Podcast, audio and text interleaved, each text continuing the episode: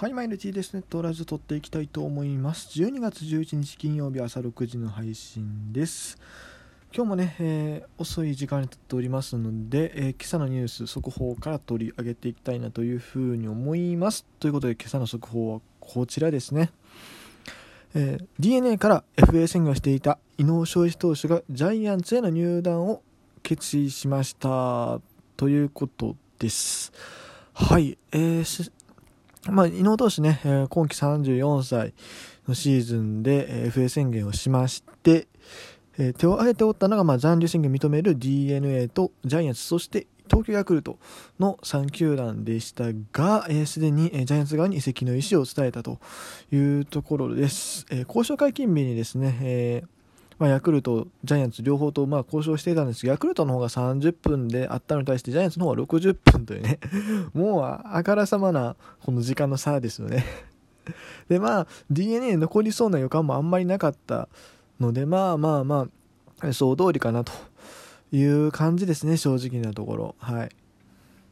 まあ、ジャイアンツとしてもね、まあ、伊能投手に、えー、っと、2年2億？まあだから1年1億っていう、ちょっと近年の成績を考えるどう考えても高すぎる、それも34歳の投手ですからね、どう考えてもまあ見合わないと思うんですけれども、ジャイアンツはね、今ガチで投手がやばいのよ。うん。あの、菅野投手がやっぱメジャーに行く、まあ今ポスティング挑戦申請してるんで、もしこれ本当にメジャー流出となるとですね、来年まともに計算できるピッチャーがいない、まあいなくはないけども、サンチェス、戸郷、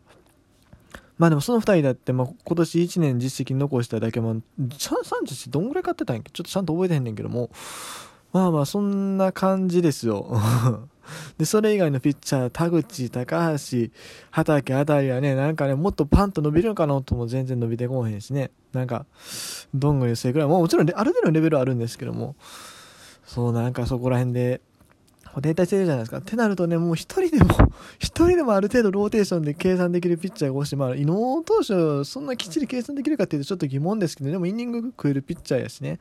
うん。そういうところで、まあ一人でも駒が多い方がいいというところでね、えー、もう、この金を出して取りに行ったというところですね。これですね、えー、ジャイアンツは、えっと、梶谷選手、と伊野投手、この2人をですね、DNA からこう一気にガッと引き抜くというね、ことをやって抜けましてね、まあもちろんね、これに関してはいろんな意見飛び交ってるんですけど、どうですかね、これ DNA 側から見て痛いのかどうか。うん。まあでも DNA もね、痛くないといえば嘘になるんですけどめちゃくちゃ痛いかっていうと、そこまでかなうん、ただでも2年連続外野手が抜けるんですよね。そういう面、意味で言うと、やっぱ、梶谷選手の流出点でかいように感じるけれども、人的保障が来ると。でしかも梶谷選手、今年は良かったけどっていう選手なんでね、それを考えると、まあ、上里選手もおるし、も他にもね、あの、覚醒が期待される選手、何人かいることを考えると、まあ、そこまでだったりもするのかな？うん。っていうのはありますよね。でも、伊能投手にしても、まあ、ただちょっと今最近先発があんまりも手薄すぎるので、まああんまり楽観してできないかもしれないし、でも伊能投手もまあ今年はそれなりにやってたけども、言ってももうなんだろう、バリバリやってたわけじゃない。全盛期で言うともう5年ぐらい前のイメージのピッチャ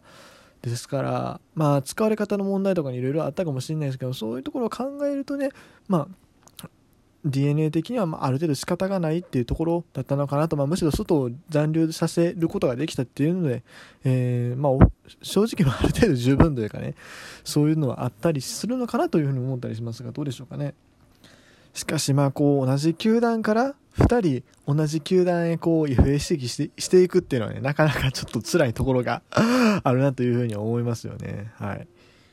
というところで、えー、今朝の速報でした。それではね、昨日のニュースをね、いくつか見ていきたいんですけれども、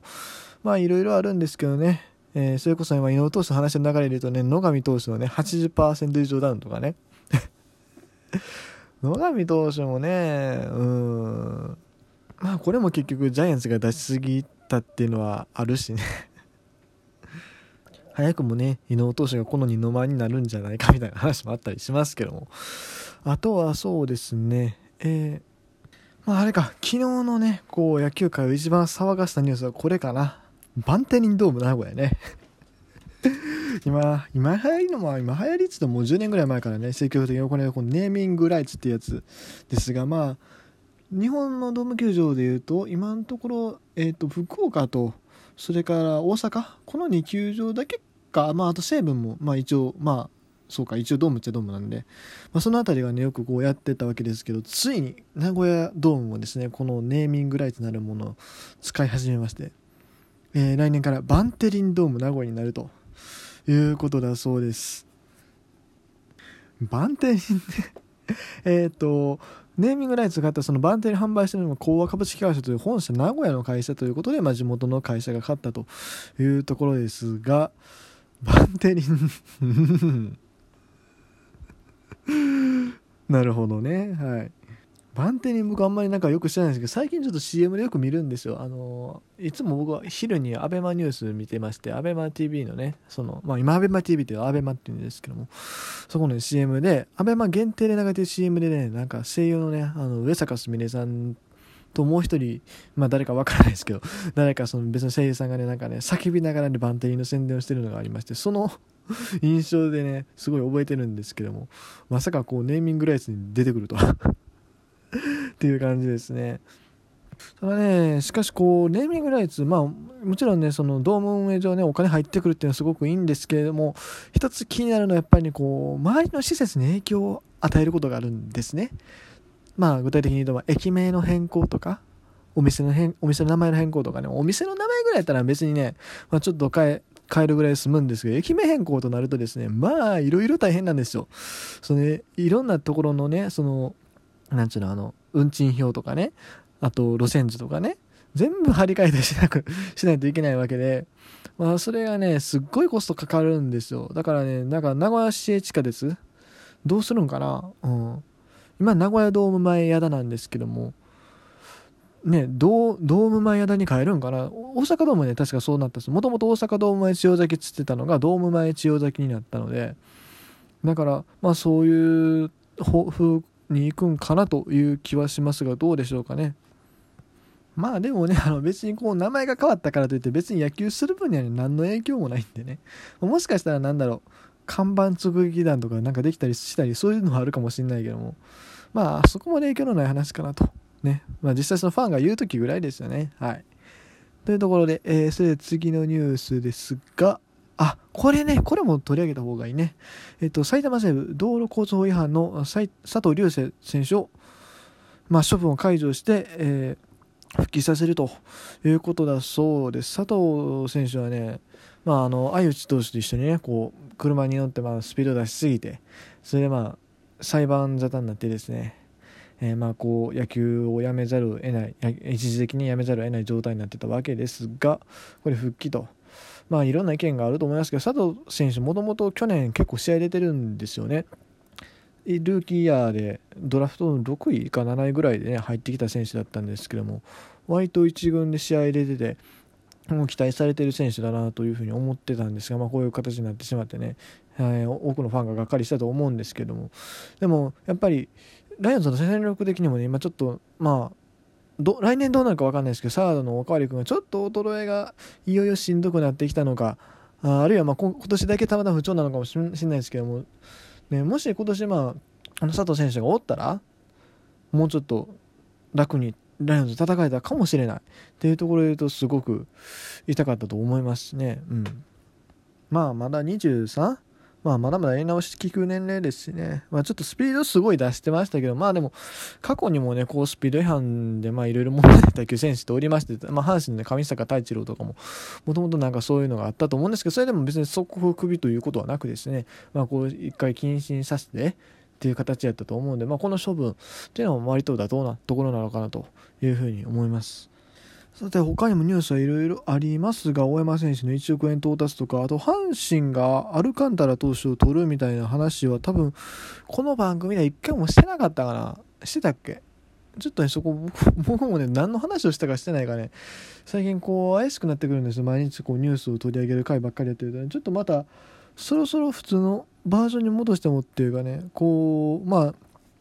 なんだろうもっとこのテーマを決めたトークっていうのをもっと増やしていきたい。まあでもちょっと今ねそれをなかなかしづらい状況っていうのはあるんですけど卒論があれなんで、